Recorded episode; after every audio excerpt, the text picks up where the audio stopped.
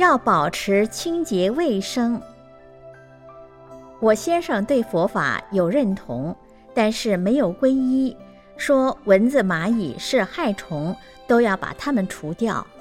我劝他不要杀生，他说我是偏了。你先生对佛教有认同，认同就是说佛教是好的，你要信佛教，我也赞成。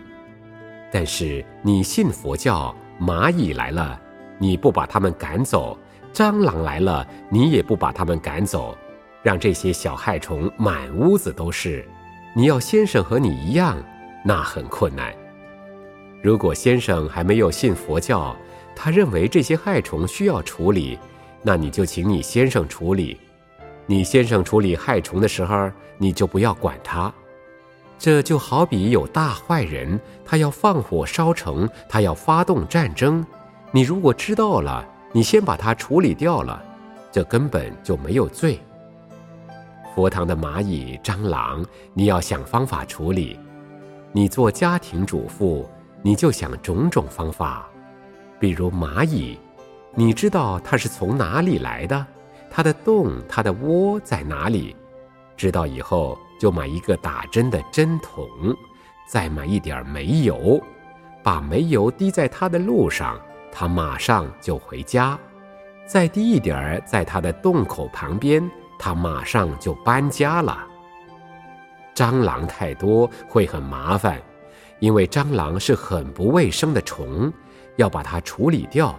你最好请蟑螂吃大餐，它喜欢就跑了。蟑螂它喜欢喝五加啤酒，你找来喝完的五加啤酒瓶放在那里。第二天起来，这许多的蟑螂通通都跑到瓶子里边去。它想出来时，前面两个须一张开就出不来，满满的，你就送到垃圾箱里边。然后垃圾车来载他们到垃圾山去吃大餐，他就不会回来了。这个事情很简单，其实蚊虫用蚊香，它就跑掉了。